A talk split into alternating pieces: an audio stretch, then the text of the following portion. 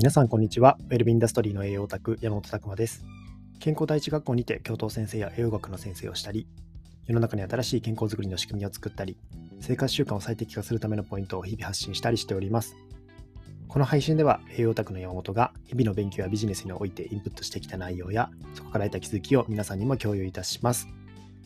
というわけでですね、本日のテーマは、大箱、かっこサイリウムの栄養学というテーマでお話ししたいと思います。まあ、先にですね、近況報告なんですけども、まあ、11月ですね、1日に健康第一学校リリースしますよというご案内を、えー、まあ、かねてからですね、ずっとしてるんですけども、まあ、その準備を着々と進めていっております。あと1週間後にはですね、もうリリースできてるかなとは思うんですけども、ま、ここに関わっていただいているですね、未病用コンサルタントの方々、ま、先生方も今ですね、コンテンツの方を自分の部屋にですね、えー、どんどんどんどんアップしていっていただいているような感じになってきますね。まあ、僕もですね、まあ、教頭先生っていう立場なので、まあ、先陣を切らないといけないので、えー、アイテムをですね、まあ、ブログとか、そういったところも含めて、結構ですね、自分の部屋を更新したりっていうところに時間を割いているわけなんですけども、まあ、ここのコンセプトとしては僕の頭の中をやっぱここのですね、えー、学校には落とし込みたいなと思ってるんですよ。ある程度やっぱり分子学学びたい人向けのコンテンツとかですね、まあそういったところをメインにやっていきます。というのも、まあ健康第一学校っていうのはですね、子供の頃に学びたかったと、子供の頃から学びたかったというような内容で、僕の部屋のコンセプトはですね、子供の頃から分子、栄養学と体の仕組みを学びたかった人のための部屋みたいなで、ちょっとコンセプトを立てておりますので、まあ、そういったところでですね、まあ、今からでも大人になってからでも 分子学って学べるよと、まさに僕がその一人だっただけにですね、えー、まあ、そういった、しかもですね、生物とか科学とかからは逃げていた人間なだけにですね、まそのあたりからま一つずつ追ってですね、皆さんにも栄養学、分子栄養学、まそういったところの興味をですね、え、持っていただけると嬉しいなと思って部屋を作っております。まあ、僕ので、この部屋だけじゃなくてですね、もっともっと僕のはちょっとどちらかというと、まあ、まあ、あの分子医学っていうのを掲げているので、少しマニアックな内容とか多くなってきてしまうと思うんですけども、他の先生方、まあ、非常に本当に分かりやすくですね、えー、もうまとめていただいたりとかするので、そのあたりも一緒に見ていただくと、なんかこの全部つながってくるんじゃないかなと思います。僕のコンセプトとしても、そういった体の中を一回ですね、仕組みをつなげて、栄養とつなげて、それを元にですね、他の先生のところとか見ていただくと、すごくなんかこう、点と点が線につながるじゃないですけども、そういったところを一つ目指しているので、まあ、ぜひですね、えー、そのあたりも学び、えー、含め、他の先生方からの学び含め、ぜひこの学校の中で楽しんでいただければと思っております。まあ、絶賛ですね、ここ準備しておりますので、まあ、ぜひですね、楽しみにいただければと思います。まあ、こちら、健康第一学校のアナウンス、11月1日にする予定ですので、まあ、そのですね、情報早くキャッチしたい方は、公式 LINE とか、そのあたり登録しておいていただけると嬉しいなと思っております。ぜひよろしくお願いいたします。はい、それではですね、本題の方を移りたいんですけども、今日はですね、久々にちょっと栄養の話、久々にって言うとね、なんかこのね、えー、栄養メインにやってるので、ちょっと申し訳ないんですけども、えー、ちょっと久々ですね、大箱サイリウムの栄養学っていうところで、ちょっとご質問いただいた内容があったので、それについて回答させていただきます。大箱サイリウムっていうのがですね、今ちょっといろいろ聞くのですが、これってどうなんですかっていうのをいただいていたので、まあ、それについて、えー、お答えしたいと思います。まあ、僕もですね、まあ、大箱サイリウムって、うん、なんかそんなに気にしたことなかったんで、もう一回やっぱり調べ直してみたんですよね。まあ、そのあたりの調べ方も含めて共有した方が面白いかなと思ってて、僕がまずじゃあこれであんまり調べたことない時にどうするかっていうとこですね。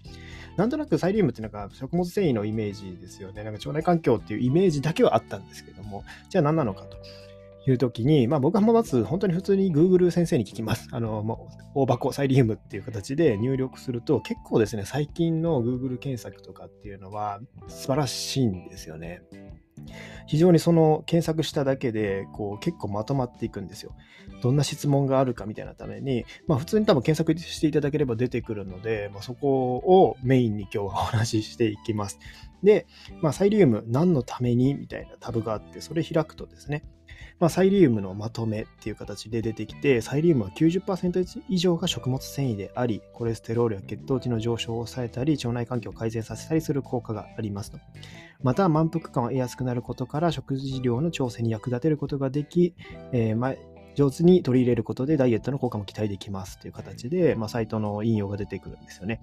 まあ、ここからわかるのは、サイリウムはやっぱり食物繊維ってことですね。90%以上が食物繊維。だから、まあ、いわゆるこれを分子学の内容とつなげていくと、プレバイオティクスっていうところの働きが強いかなと思います。まあ、ここ何なのかっていうと、えー、腸内細菌に与える餌の役割ですね。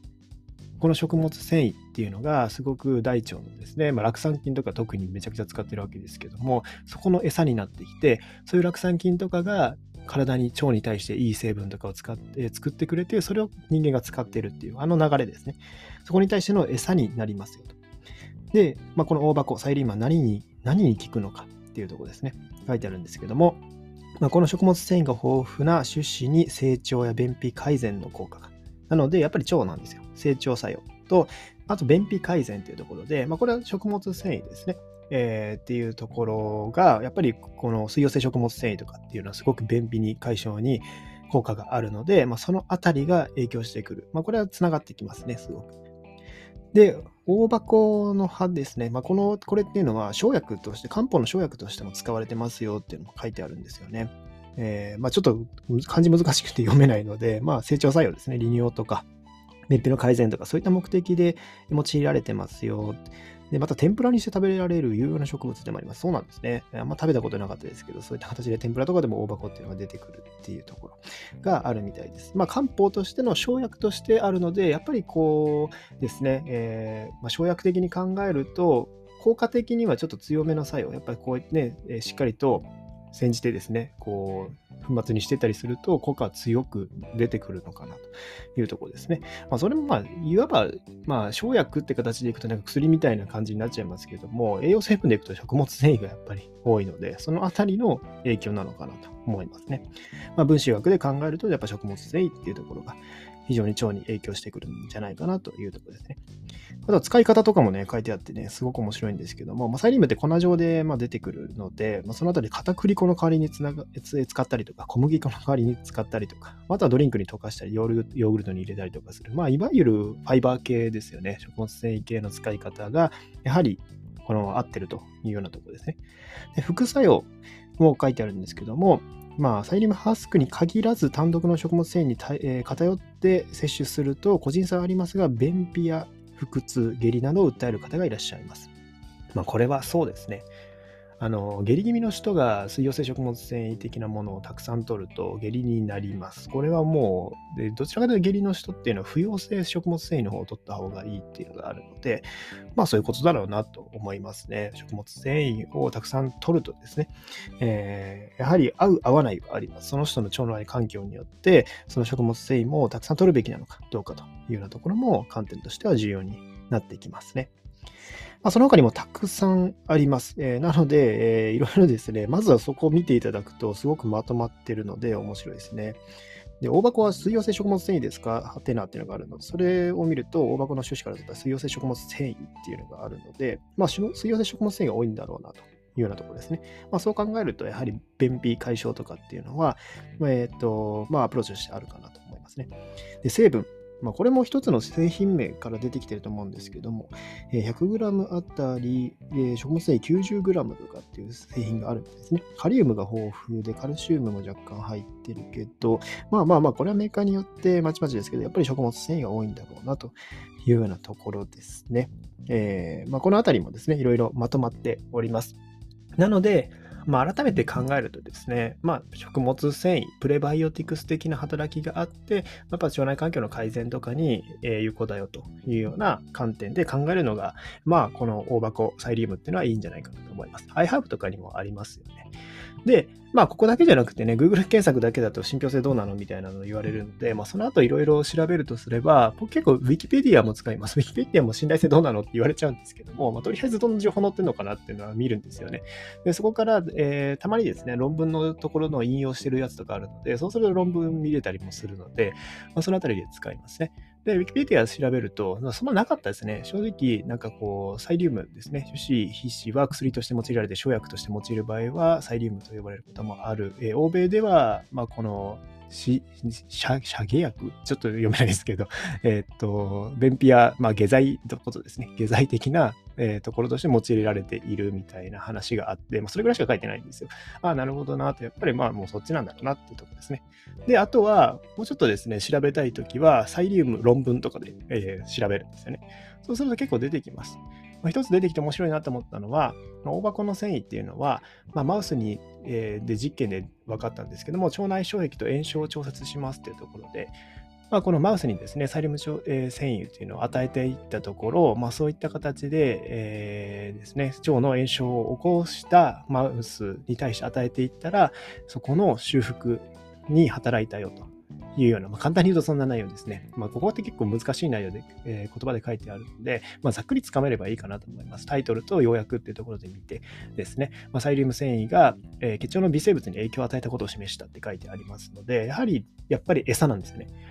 この観点すごく重要で、サイリウム、食物繊維が腸内細菌の餌になって、そこから出てきてた成分によって腸内の炎症とかが抑えられたっていう、この流れのために使われているっていうのが、えー、一つポイントかなと思います。まあ、当然ですね、もっと調べていくとあるかもしれないです。大箱繊維の、まあ、生薬的に使われているので、その他の作用っていうのはあるかもしれないですけども、ほとんど今見たところですね、やっぱり腸内環境、